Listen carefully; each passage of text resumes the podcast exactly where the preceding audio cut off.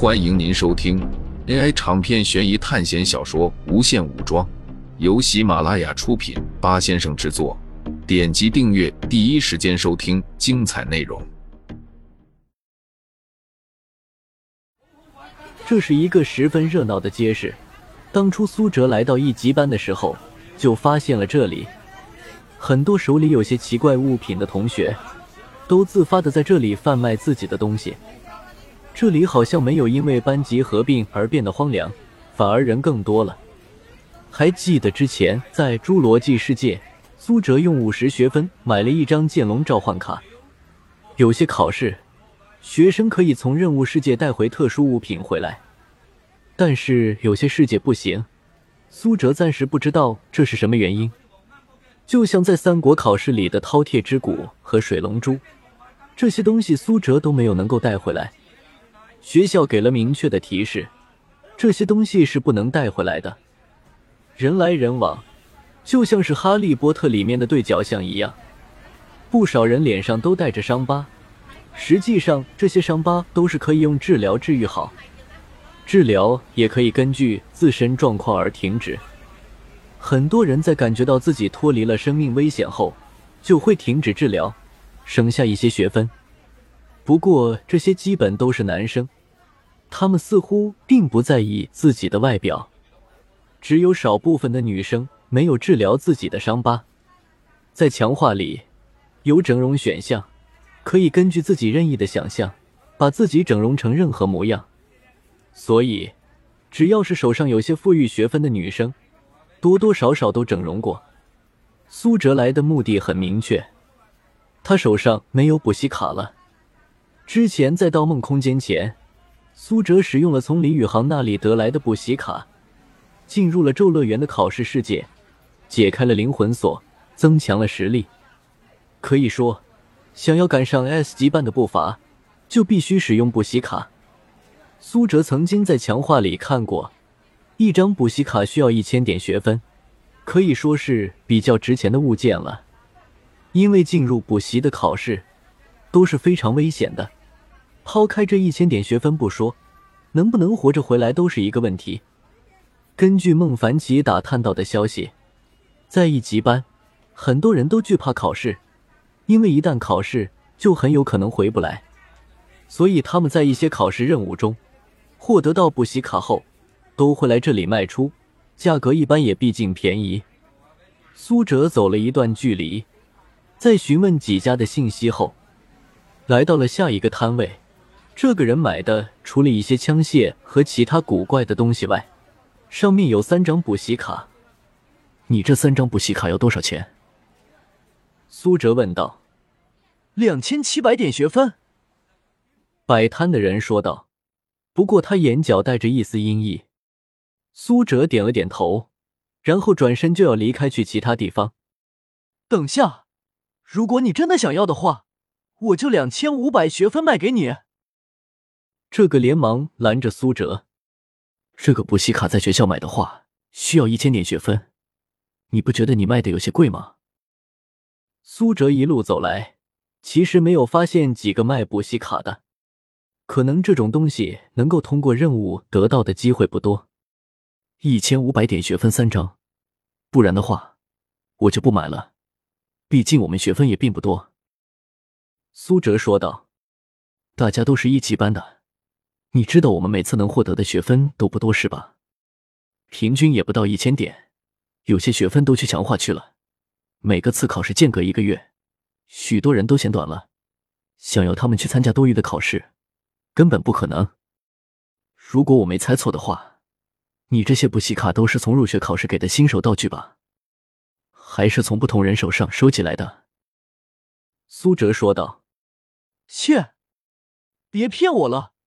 虽然需要的人少，但是不代表没有，有些人是十分渴望考试的。那样的话可以获得更多的学分。你想这样骗我？那你太年轻了。”摆摊的人说道。苏哲并没有生气，而是说道：“有这样的人，我不否认。但是你知道的，你有可能会遇到这样的人吗？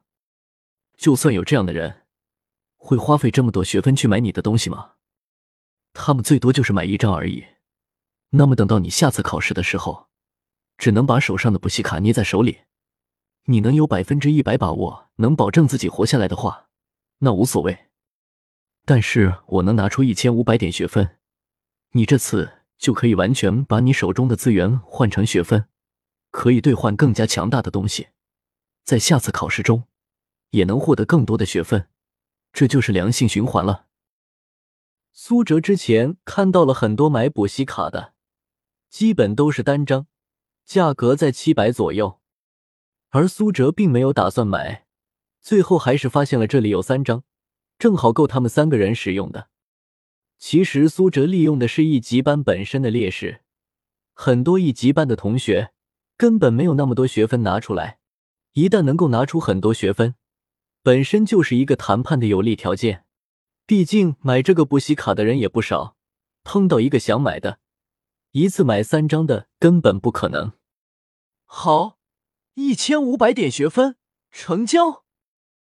摆摊的人咬着牙说道：“对于他们来说，十点学分都是珍贵的存在。不要小看十点学分，十点学分完全可以兑换很多东西了。几十件名牌衣服，名贵的 LV 包包，限量版的卡地亚孔雀翎男士镶钻手表，玛莎拉蒂、兰博基尼，几十根顶级雪茄。”这些完全可以几十学分就可以得到，不过没人兑换这些而已。如果兑换了这些，那么下一次考试基本上就会死。而且买了这些豪车也没有用，因为宿舍都是楼房公寓，根本没有地方放。虽然可以带进考试里，但手环空间放不下，必须兑换其他能够携带的东西，又要花学分。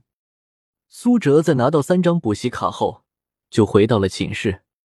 天色已经完全黑了下来，但是很多人依然都在外面没有回去。从广场回去的时候，苏哲甚至能够看到开枪自杀的人，大概是接受不了巨大的变化，或者心理压力太大了吧。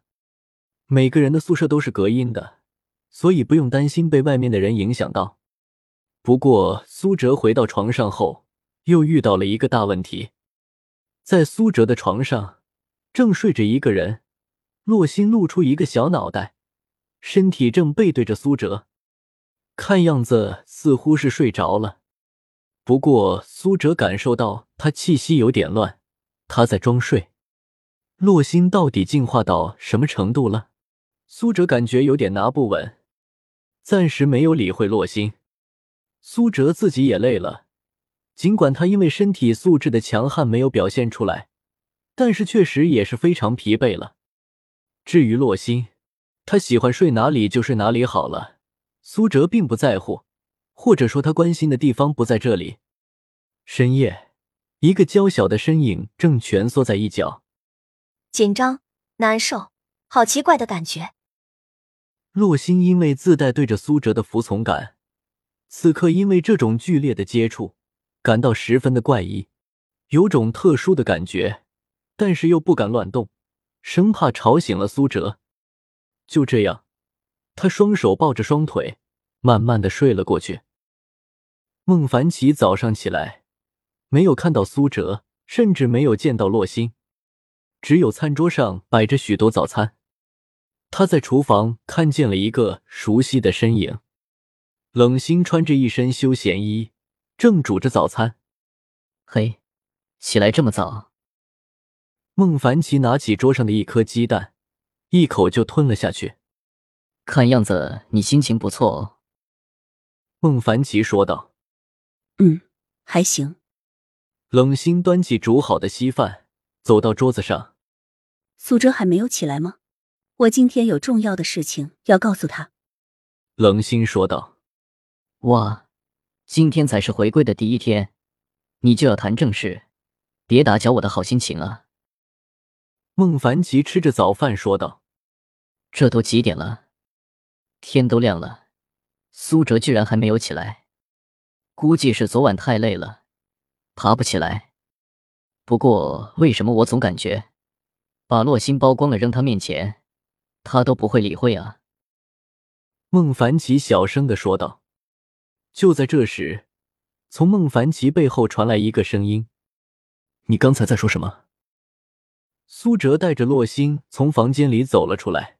“没，没什么。”听众朋友们，本集为您播放完毕，欢迎订阅专辑，下集精彩继续。